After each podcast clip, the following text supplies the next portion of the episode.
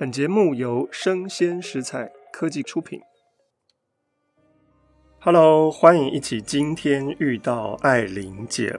我们继续第一炉香。上一次讲到了司徒协啊，是一个非常有钱的老头，开马桶工厂，看上了葛维龙。而梁太太这个姑妈呢，也想要把葛维龙送到司徒协的手上。司徒鞋的策略就是呢，我送这对估值各一个很贵很贵的金刚钻的手镯，一个套在姑妈的手上，一个套在葛维龙的手上。那当然，这个套其实就是一个告白，也是一个禁锢，一个桎梏你、囚禁你，你像一个罪犯，你被一个人所控制了的意思啊。葛维龙非常的聪明，他当然知道这是什么意思。他一直想要推辞，但是真的没有办法。好，因为葛维龙他的心里面就只有一个男生，这个男生就是乔琪乔。有一天，乔琪乔跟葛维龙说：“哎，你好像要跟我结婚哈，但是我跟你明说，我是不会结婚的。第一个，我没有钱；第二个。”我没有那么爱你，你千万不要想说我以后会娶你。但是呢，这个时候撩妹高手他居然就亲了一下葛维龙，哇，这可能是葛维龙一生当中第一次被男生亲啊！葛维龙就吓到了，木着脸。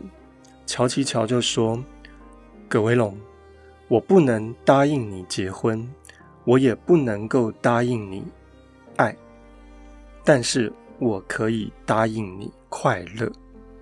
这什么意思啊？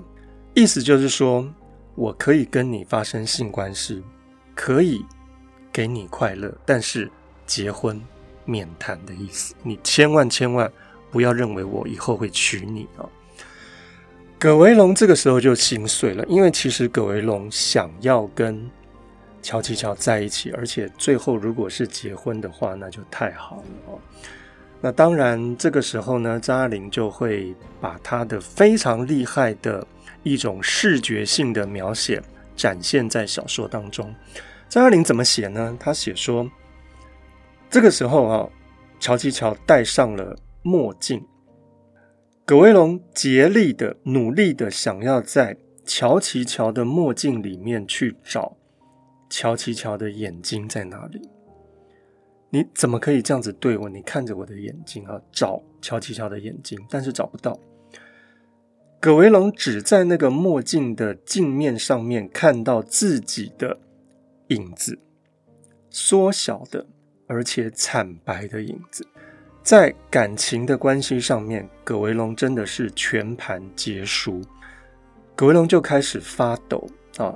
牙齿不断的在颤抖，对自己说：“我怕的是我自己，我大概是疯了。我怎么会跟一个完全不爱我的，而且不会娶我的男人在一起？但我真的没有办法，我就被你迷惑了啊！怎么办呢？”那非常过分的这个撩妹高手乔琪乔就说：“如果今天晚上有月亮的话，半夜我会去找你。”我们可以发生性关系。那为什么要有月亮呢？因为各位知道，葛维龙是住在山上，山上呢，在半夜可能没有什么灯光啊。如果有月光的话，乔琪乔方便翻墙进去，可能要经过什么山崖啦、石头啦，看得到路的话会比较安全。所以乔琪乔就说：“如果今天晚上有月光的话，我也许可以发生跟你发生性关系。”哈。好，当天晚上呢，果然有月光，所以葛维龙就在那里等待，因为你可以带给我快乐嘛，所以就就很紧张的在那里等待啊。好，我们就看到小说的描述，乔琪乔真的来了，翻墙躲过了一些石头，嗯、真的跳进了院子里面来，但是呢，居然发现到院子里面站了一个人。这个人不是葛维龙，稍微胖了一点，是谁呢？是逆儿。那这个时候，逆儿就看到乔琪乔说：“哎，你来这里做什么？啊，你怎么进得来？那当然，聪明的聂儿就知道是葛维龙跟乔琪乔在约会啊，所以当然就抓到了葛维龙的把柄了。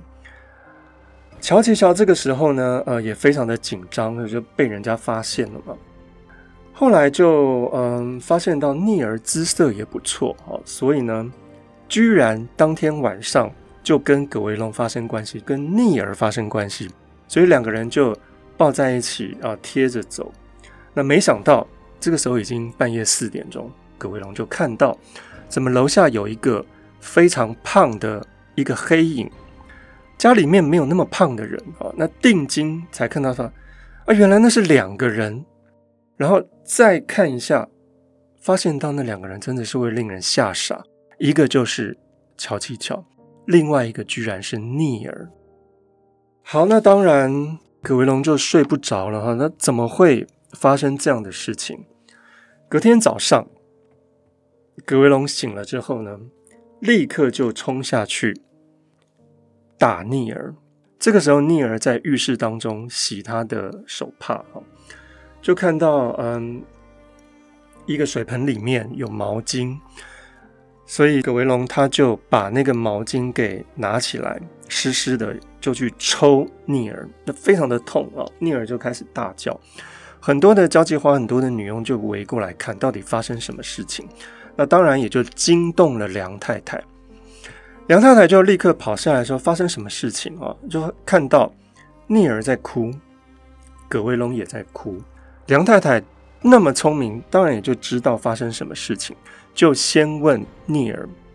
聂儿居然说谎，他就跟梁太太说：“啊啊，是葛维龙约乔琪乔来啊，就犯了你的大忌了。”啊，呃，于是呢，嗯、当然就是为什么我。半夜要起来呢，是我起疑啊，我就有疑心，我就突然跑起来看，就发现到啊，乔琪乔跳进了我们的草坪，就听见姑娘房里说话的声音，就听到了这个，哎，怎么葛维龙也没睡啊？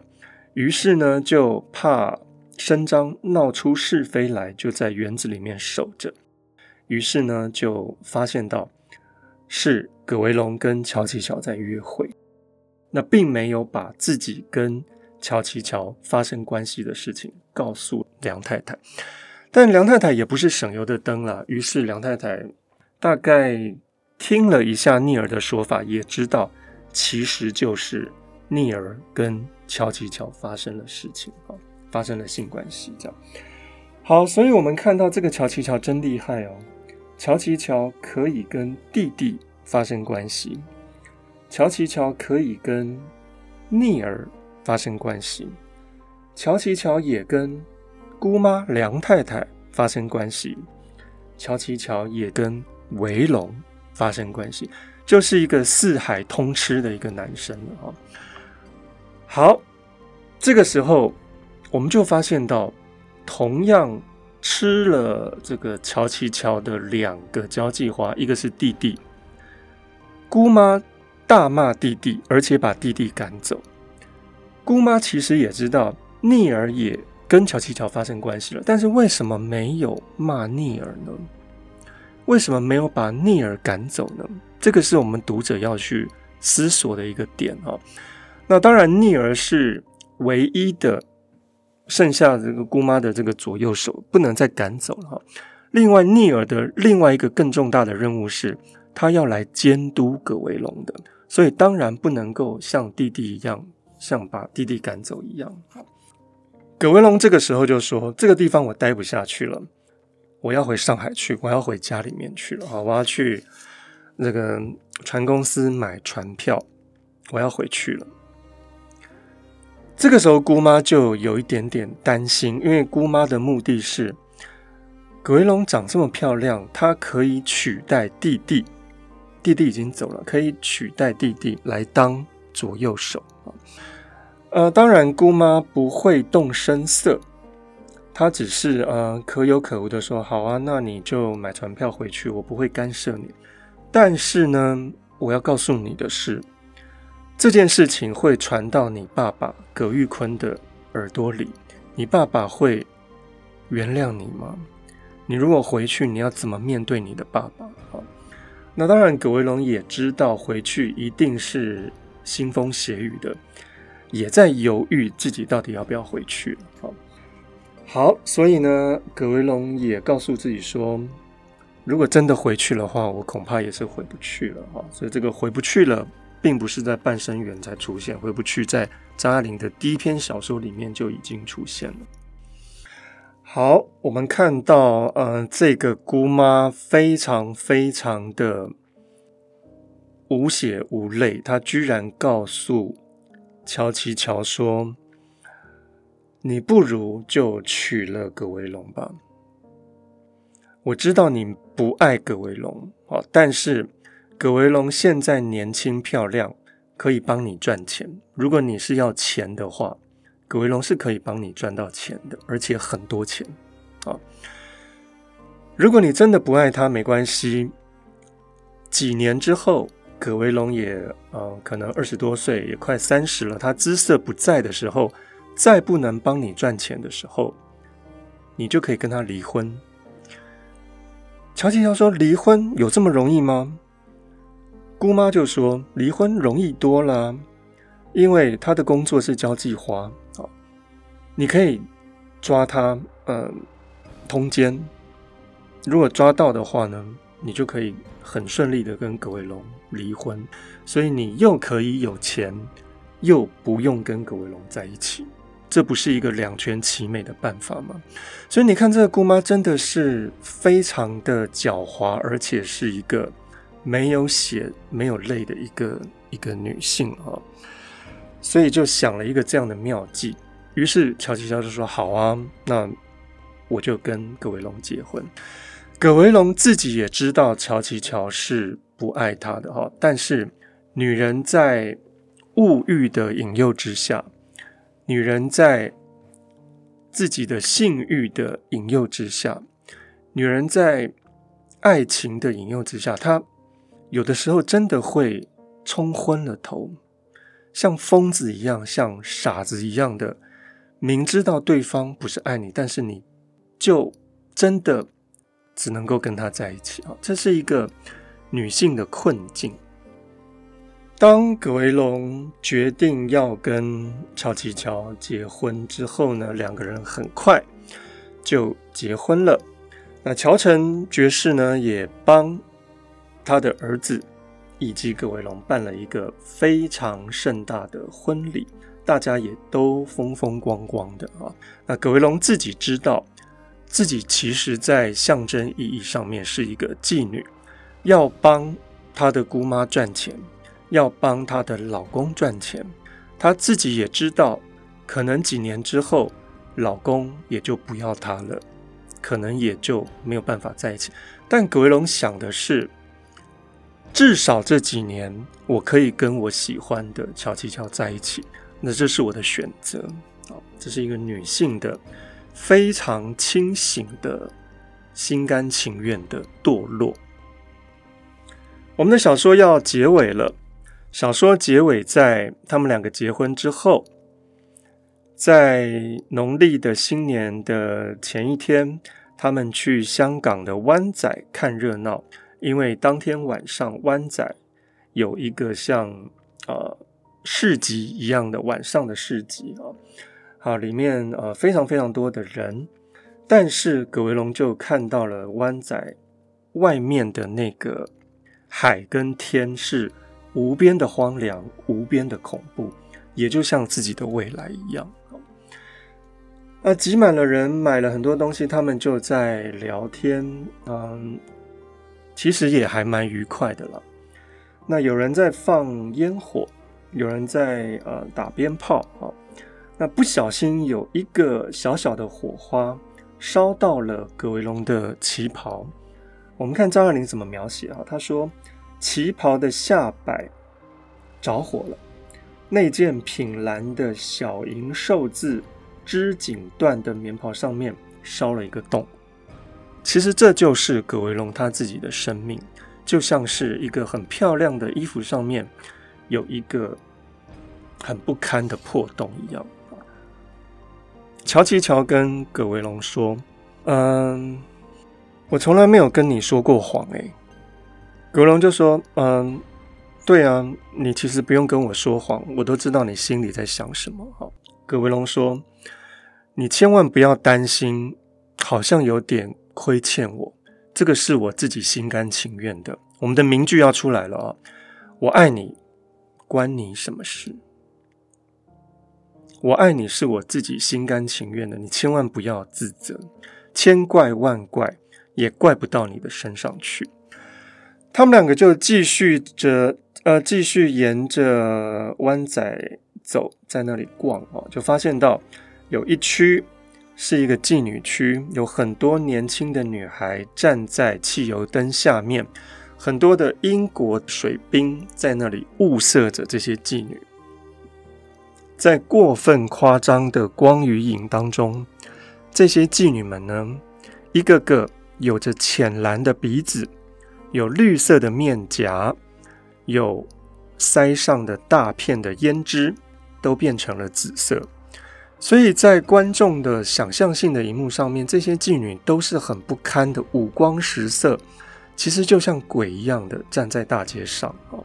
那有的妓女呢，因为穿的很少，要露大腿啊，要露事业线等等，也很冷哦，所以就在那里发抖。我们的男女主角葛维龙跟乔琪乔，他们已经结婚，就看到了这些妓女们。乔琪乔觉得说啊，他们好不堪哦，你看他们穿那么少，那么冷哦。乔琪乔啊，就说哦，我们赶快离开吧。葛维龙就说：“啊，其实我跟他们有什么分别呢？他们是不得已当妓女的，我是自愿的。”这个时候，乔琪乔就把葛维龙带开了，就上车要准备离开了哦。那开到了一个比较黑的长街上面，乔琪乔就发现到葛维龙好像在哭，但是也没有刻意的去安慰葛维龙。乔琪乔就自己点上了烟，想要抽烟。火光亮了一亮，那个烟就点燃了，在他的嘴上仿佛开了一朵橙红色的花，花立刻又谢了。这个故事就说完了。好，我们发现到这个故事当中呢，非常的张爱玲啊，因为张爱玲擅长写的就是。一集一集的上去，走进没有光的所在。这句话是来自于我们以后会遇到的《金锁记》。张爱玲笔下的人物都是非常的积极的，想要达到自己的目的的。我们会发现到故事当中的三个主角其实都达到目的了。葛维龙达到他的目的了，继续留在香港，跟乔琪乔结婚了。乔琪乔也达到他的目的了，利用葛维龙赚钱。几年之后，把葛维龙踢走。姑妈也达到他的目的了。这几年当中，借着葛维龙可以赚钱，而且也借着葛维龙可以吸引更多的小鲜肉来，来弥补姑妈自己的爱欲的匮乏。好，所以三个人同时都达到目的了。但是我们可以看到，这是一个何其千疮百孔、何其荒凉的故事啊！这不是一个圆满的喜剧，它是一个悲剧。这是第一个，我们看到张爱玲的所谓的荒凉就在这里啊。第二个，我们看到这个故事里面有非常浓重的张爱玲的味道，因为张爱玲自己她就是留学香港的。所以他把某一部分的自己呢，化成葛维龙。那葛维龙也是在从上海到香港来留学啊。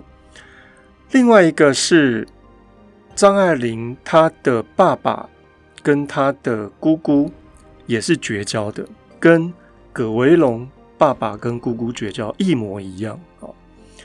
那另外更有趣的就是呢，嗯，这个姑妈其实就是。葛维龙在象征意义上面的妈妈，这个妈妈多么的没血没泪的，居然呃害或者说让她的亲生的这个侄女，不是亲生的侄女，就是她有血缘关系的这个侄女，进到了这样的一个工作环境，而且好像永世不得超生啊！所以你可以看到张爱玲是怎么样来描写这个象征意义上面的妈妈啊。好，这个我们以后在小团圆里面呢会再谈到张爱玲笔下的很复杂的母女关系哈。那我要说的重点是，也就是其实。嗯，虽然写的是姑妈，但是其实在某种程度上面，张爱玲就是把自己的妈妈转化成为姑妈表现出来。好，第二个，呃，我刚才重复一下的就是第二个呢，张爱玲把某一部分的自己化成了葛维龙。那第三个可以看到，这个故事当中家庭的价值完全是被张爱玲颠覆掉了，因为。在中国传统的家庭当中，家庭是大家精神的依归，它里面有伦理、有道德，有很多的爱、温暖等等哦。但是张爱玲却用这样的一个故事颠覆掉所有家庭的意义。你可以看到，呃，兄妹之间是这样的一个关系；你可以看到姑侄之间是这样的一个关系。好。接下来，我最后看到的是这篇小说发表在一九四三年，它是在抗战的倒数第三年。抗战是一九三七到一九四五年啊，在当时，抗战文学是风风火火的，大家都在写抗日啊，很激动的在写一些同仇敌忾的故事啊，写大叙述、大历史。可歌可泣的啊，救亡图存的故事，但是呃，张爱玲却偏偏不，她就是要写一个反伦理、反道德、没有爱的这样的一个荒凉的故事，来对抗整个的大历史、大叙述。那也许当时张爱玲会被挞伐，尤其是呃，张爱玲在一九四四年嫁给了一个亲日派的汉奸。更多的人觉得张爱玲是没有国家民族观念的哈，但是呢，经过了这么多年，我们回看张爱玲的时候，才发现到那些抗战文学可能已经早就被大家遗忘，甚至于我们重新在检视这些抗战文学的时候，会发现到艺术上并没有那么多的价值，反而是张爱玲写的这样的一个故事，它具有永恒性。好，我们今天的。遇到张爱玲就在这里结束，希望各位能够喜欢。我们下一次期待再能够遇到爱玲姐。